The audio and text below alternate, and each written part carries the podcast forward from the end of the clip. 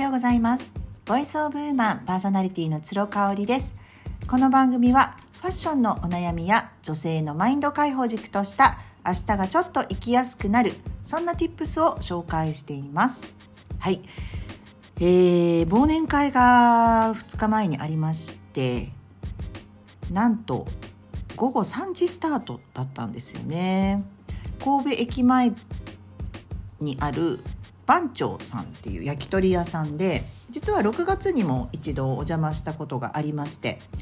あのー、新店舗なのかな？めちゃめちゃ綺麗なんですよお店が。でまああの私たちの、ね、お友達集まる人たちの行動範囲的に一番便利なのは北の坂店なんですけど三宮の駅からすぐなんですね。ただやっぱそこだとちょっと狭いっていうところと、まあ、古いっていうところでいつもですねあのアクリのはっちゃんがあの神戸駅前店を予約してくれるんですね。で、まあ、3時オープンなんですけどだいたい5時過ぎぐらいまで誰も来ないのでほぼ貸し切りで楽しませていただいています。昨日はねあのいつものあの鶏ミンチ番長さんのあのなんて言うんですか、えー、定番メニューですね。である鶏ミンチとあとまあ焼き鳥何本かあのいただいて。私ね朝もがっつり朝というか、まあ、12時ぐらいにご飯食べて行ったんですよ。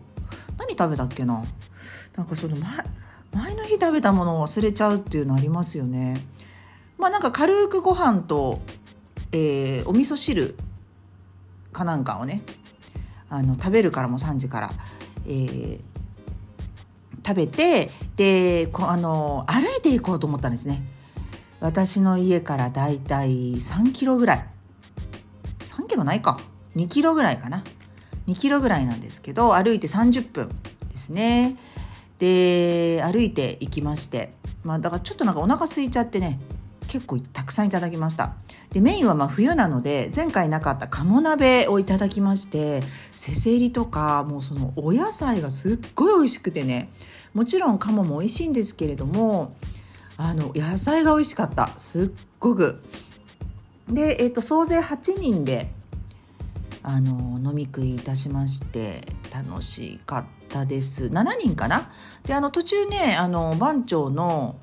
社長の奥様もあの飛び入りで1杯だけね参加してくださったりとかしてもうはっちゃんがあのファミリー感すごい強いんですよ。もう行きつけだしもう店員さんみんなにもこう仲いいからおごっちゃってね。そうそうだからねあのすごい楽しかったですね。で2軒目どうするって、まあ、年末だからね結構はっちゃんがいろいろ探してくれててね。年末だからもう予約しないとなんつってて、まあ、6時に、えー、北野の方面のお店、えー、カラオケができるスナックみたいなとこなんですけどね。予約してくれてたんですけど結局ね7時ぐらいになっちゃってもう盛り上がって盛り上がって7時ぐらいになってしまって。タクシーで向かって2軒目にね5時間ぐらいいたんじゃないかな12時過ぎだと思います出たのが。でまああの私ねカラオケ全く歌わないんですけれどもあんまり上手じゃないしね歌も。あのー、みんな好きなんでね順番に歌ったりとかしててあのカラオケするとまあほらお話はできないけれどもこうなんか眠気とかも来ないじゃない？逆にこう踊ったりとか歌ったりとかしてるからね。からね私もねなんかねいつも8時半とか9時に寝ているけどやり過ごすことができたんですよね。まあ、あとはねやっぱりこのメンバーであと何回こういう宴にができるかなっていうのがちょっともう自分の中でカウントダウン入っちゃっててねあのもう楽しまないとっていうふうに思ったんですよね。でまあ、長丁場になるってことは分かってたんでもうできたら12時過ぎたらもうソフトドリンクとかも薄いお酒作ってもらってもそれに徹しようと思ってたんですよね。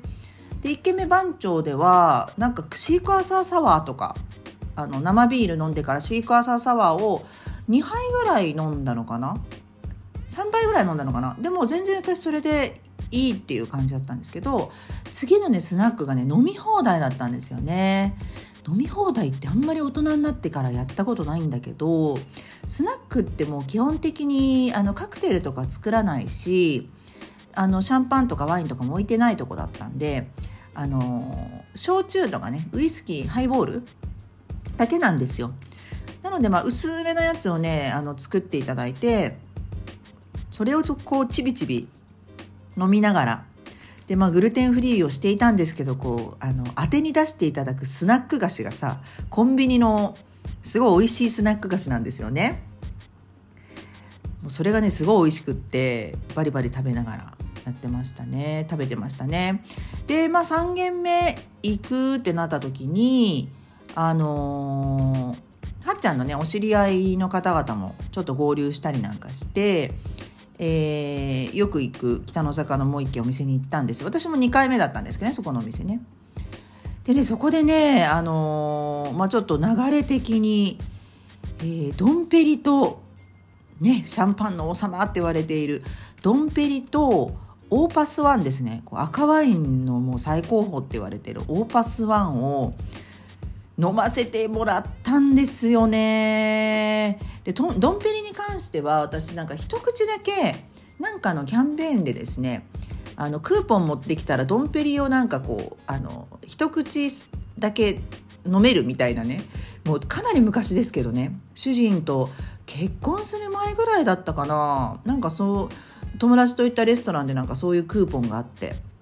でもクイッと飲むだけであともうスパークリングワイン安いスパークリングワインみたいなの。飲んでた時があったんですけどだからドンペリもほぼ初だったんですよね。で今ねドンペリってねめちゃめちゃ値段上がってるらしくて2万5,000円でも買えないかもって言ってましたね。2万5,000円から3万円の間ですって卸値が。だからプラスお店で出すとしたらもうやっぱ